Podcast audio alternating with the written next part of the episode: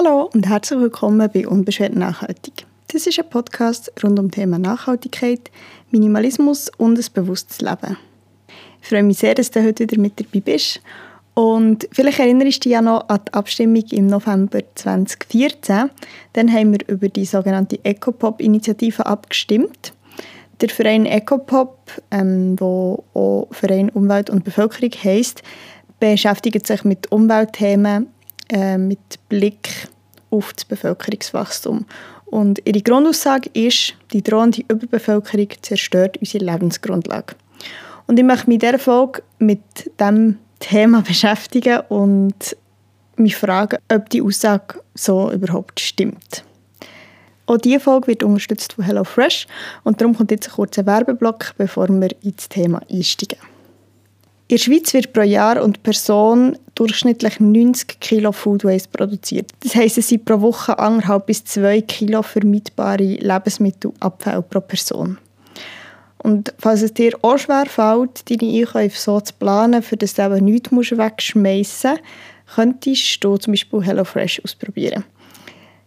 HelloFresh ist eine Dienstleistung, wo du jede Woche eine Lebensmittelbox bekommst. Mit der kannst du einfache und feine und abwechslungsreiche Rezepte kochen.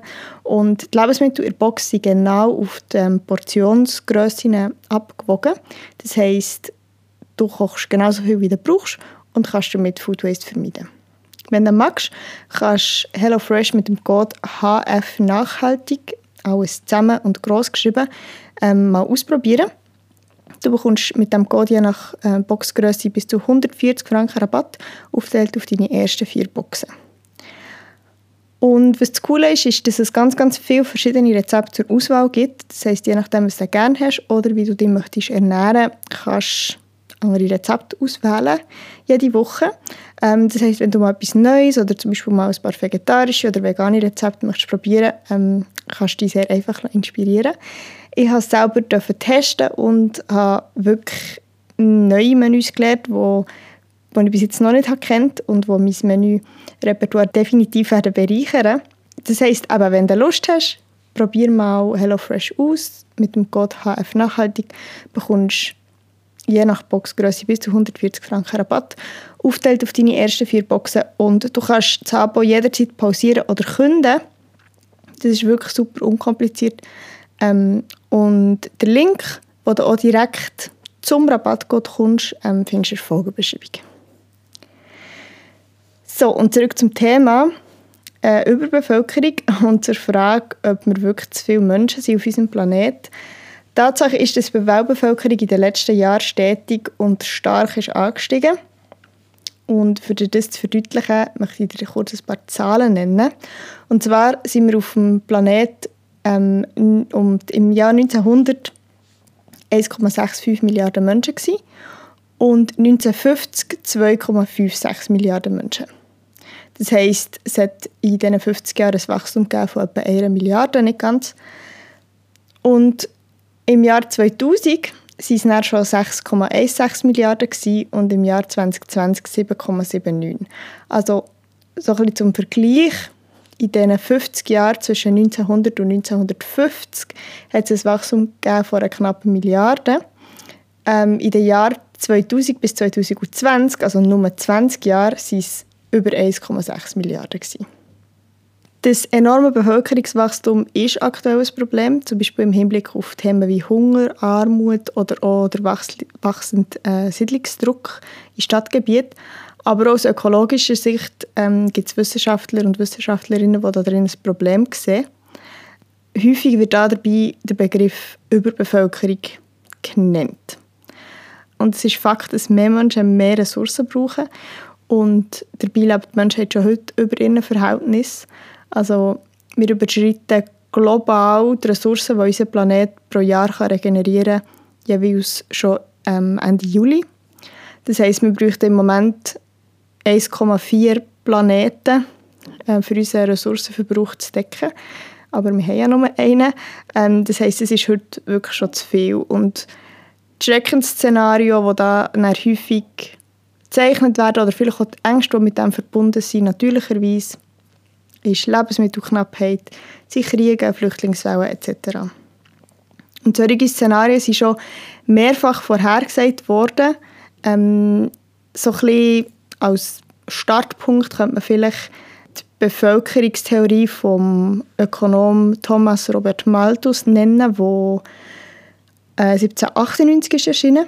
Er hat dann so ein den Begriff und Diskussion zur Überbevölkerung aufgebracht. Und seine Grundannahme war eigentlich, dass die Bevölkerung exponentiell wächst, aber die Nahrungsmittelproduktion nur linear. Das heißt, das wird unweigerlich zu Armut und Hungerkatastrophen führen. Seine Theorie hat sich aber nicht bewahrheitet, unter anderem, weil er Aspekte wie der technologische Fortschritt ähm, hat unterschätzt. Und trotzdem halten sich aber so Szenarien bis heute. Für ein Beispiel zu nennen aus der näheren Vergangenheit, ähm, das wäre das Buch «The Population Bomb» von Paul Ehrlich, äh, 1968 ist erschienen und spannend ist an Paul Ehrlich, dass er als Patron vom in ihrer Einleitung genannten Schweizer Verein Umwelt und Bevölkerung Ecopop aufgeführt wird. Aber vielleicht erinnerst du dich an die Initiative. Und auch die Szenarien, die vom Ehrlich gezeichnet wurden, sind nicht so eingetreten, wie er das hat vorher gesagt hat. Der Begriff Überbevölkerung ist aus mehreren Perspektiven problematisch. Nicht nur inhaltlich, da komme ich nachher noch dazu, sondern eben auch als Term, als Begriff an sich. Weil, ja, was setzt der Begriff Überbevölkerung voraus? Er setzt eine Art Bevölkerungsoptimum voraus, das überschritten wird, was dann der Zustand vor Überbevölkerung wäre. Ähm, wo das Optimum aber liegt, ist logischerweise ja nicht festzulegen. Und es würde sich ja auch die Frage stellen, wer würde es festlegen? Ähm, wie wäre die Verteilung von diesen Menschen auf, auf der Welt? Ähm, und das impliziert ja auch, dass die Menschen, die dann sozusagen zu viel sind, ähm, ja, was ist denn mit denen? Also das ist an sich wirklich ein schwieriger Begriff. Und ich habe vorhin von den Schreckensszenarien geredet. Und ich möchte im nächsten Teil kurz darüber reden, eben, wieso das Narrativ von Überbevölkerung problematisch ist und auch, ob die Schreckensszenarien überhaupt realistisch sind. Kurz vorweg, ähm, als ähm, kurze Zusammenfassung schon mal vorweg, ähm, die Angst, dass die Bevölkerung unbremst weiter wächst wie in den letzten Jahrzehnten, ist wissenschaftlich unbegründet und die Aussage von Überbevölkerung ist gefährlich. Einerseits, weil man sich mit der irgendwie aus der Verantwortung zieht, andererseits aber auch, weil ein gefährliches, rassistisches, sogar neokoloniales Narrativ mitschwingt. Für die beiden Punkte etwas näher zu erklären. Also, laut der Prognose von UNO verlangsamt sich das Bevölkerungswachstum. Das hat damit zu tun, dass die Fertilitätsrate, also die Geburtenrate, weltweit sinkt. Zahl der Neugeborenen pro Frau ist in den letzten 50 Jahren von durchschnittlich 5 auf 2,5 gesunken. Und das ist der globale Durchschnitt. Natürlich ist das von Land zu Land verschieden. Und die Geburtenrate entspricht ja nicht dem Bevölkerungswachstum. Ähm, in das Bevölkerungswachstum wird ja auch noch zum Beispiel Kindersterblichkeit, allgemeine Todesrate etc. eingerechnet. Ähm, aber man geht davon aus, dadurch, dass die Fertilitätsrate so stark gesunken ist, geht man davon aus, dass sich die Weltbevölkerung bei ca. 10 Milliarden Menschen wird stabilisieren Im Moment sind wir bei knapp 8. Ähm, es ist nicht so einfach festzulegen ähm, auf Person genau, wie viele Menschen das wir jetzt auf unserem Planeten aber ähm, wir gehen auf die 8 Milliarden zu und aber es wird wieder davon ausgegangen, dass so bis im Jahr 2100, dass wir vielleicht so bei 10 Milliarden angelangt sind. Das heißt, das Bevölkerungswachstum verlangsamt sich. Es nimmt immer noch zu, aber es verlangsamt sich. Und die Frage ist eigentlich nachher nur noch, ob unser Planet die Zahl an Menschen kann versorgen kann. Und das ist natürlich ein riesen, riesen, riesen wissenschaftliches Gebiet ähm, mit ganz, ganz vielen verschiedenen Aspekten, sei es Ernährung, sei es Wasser, sei es Platz etc. Und es ist natürlich so, dass Themen wie der Klimawandel wirklich drängend sind. Und im Moment ist es so, dass das Bevölkerungswachstum in Ländern vom asiatischen oder vom afrikanischen Raum noch höher ist als zum Beispiel in Europa. Aber auch dort sinken Geburtenraten. Und die Gründe für die Veränderungen, also wieso das Geburtenraten sinken, sind sehr vielfältig. Unter anderem tragen aber zum Beispiel eine tiefere Kindersterblichkeit dazu bei. Das heisst, es ist zum Beispiel für Familien nicht mehr nötig, ähm, so viele Kinder zu haben, weil weniger Kinder früh sterben. Ähm, es gibt mehr Bildung, es gibt mehr Aufklärung, es gibt natürlich auch wirtschaftlichen Aufschwung ähm, oder wirtschaftlichen Aufstieg für die einzelnen Familien. Und trotzdem wäre es wie einfach, den Schluss zu ziehen, weil es eben diese Unterschiede gibt, also weil zum Beispiel Geburtenraten in vielen afrikanischen Ländern viel höher sind als bei uns in Europa, wäre es sehr einfach, den Schluss zu ziehen, dass man beim Bevölkerungswachstum von anderen Ländern muss ansetzen muss. Und für wieder zurückzukommen auf die Ecopop-Initiative, das ist einer von diesen Punkten, die die Initiative unter anderem wollte. Und zwar mehr Gelder aus der Entwicklungszusammenarbeit in die freiwillige Familienplanung von diesen sogenannten Entwicklungsländern stecken. Und warum das, das problematisch ist, komme ich nachher noch dazu. Zuerst möchte ich aber noch kurz darüber reden, ob die These überhaupt stimmt, dass ein steigendes Bevölkerungswachstum zu mehr Umweltbelastung führt. Es ist spannend. Wenn wir den CO2-Ausstoß anschauen von der Weltbevölkerung, von den verschiedenen Ländern, dann sehen wir, dass die reichsten 10% der Weltbevölkerung 52% vom kumulativen CO2-Ausstoß von zwischen den Jahren 1990 bis 2015 ähm, haben ausgestoßen. Hingegen hat die ärmere Hälfte der Bevölkerung nur 7% von diesen kumulativen ähm, Emissionen verursacht. Das heisst, es ist ein massives Ungleichgewicht zwischen den reichsten und den ärmsten Menschen auf dem Planeten. Schauen wir, welche Länder das den höchsten Fußabdruck haben pro Kopf, dann sind dort Länder wie zum Beispiel Kanada, Australien, USA oder auch Deutschland ganz vorne mit dabei. Das heisst, eigentlich Länder mit tiefen Geburtenraten und mit einem niedrigen Bevölkerungswachstum und weit und breit nie sind Länder wie ich sage jetzt der Niger oder Uganda, die hohe Bevölkerungswachstumsraten aufweisen. Was ich sehr, sehr spannend habe gefunden während, ähm, während dieser Recherche und womit ich möchte zurückkommen darauf, wieso das das Thema von Überbevölkerung oder das Thema von, wir müssen bei anderen Ländern ansetzen, warum das, das so problematisch ist. Länder wie der Oman, Katar, Kuwait ähm, haben sehr hohe Bevölkerungswachstumsraten und auch sehr hohen Fußabdruck. Das sind reiche Länder mit gut entwickelten Gesundheitssystemen, die aber hohe Geburtenraten haben. Das heißt, die Bevölkerung wächst relativ stark. Ähm, plus, sie sind reich, haben viel Öl, haben viel äh, Wirtschaftswachstum und haben dementsprechend einen sehr hohen ökologischen Fußabdruck. Nur, das sind nicht die Länder, die wir meinen, wenn wir sagen, wir müssen Geburtenkontrollen in Entwicklungsländern machen. Und hier zeigt sich für mich der Mechanismus hinter dieser Argumentation, den ich eben so gefährlich finde. Das Narrativ, dass wir in afrikanischen oder asiatischen Ländern Geburtenraten senken müssen, basiert auf einem rassistischen und auf einem neokolonialen Gedankengut, das nichts mit der Realität zu tun hat. Man hat das Gefühl, den armen anderen Menschen müssen zu helfen, während wir gleichzeitig so weitermachen wie bis jetzt. Statt sich zu fragen, wie wir, ich sage jetzt in Anführungszeichen westlichen Industrienationen, unseren grossen Fußabdruck effektiv senken können, schieben wir das Problem mit dem Narrativ der Überbevölkerung lieber auf andere. Und damit wieder zurück zur Frage, ob wir 10 Milliarden Menschen ernähren können. Nein, wenn wir davon ausgehen, dass wir so weitermachen wie bis jetzt. Und wenn wir beachten, dass Länder mit einem starken Wirtschaftswachstum, wo der Wohlstand langsam steigt, die gleichen Konsumrechte haben wie wir.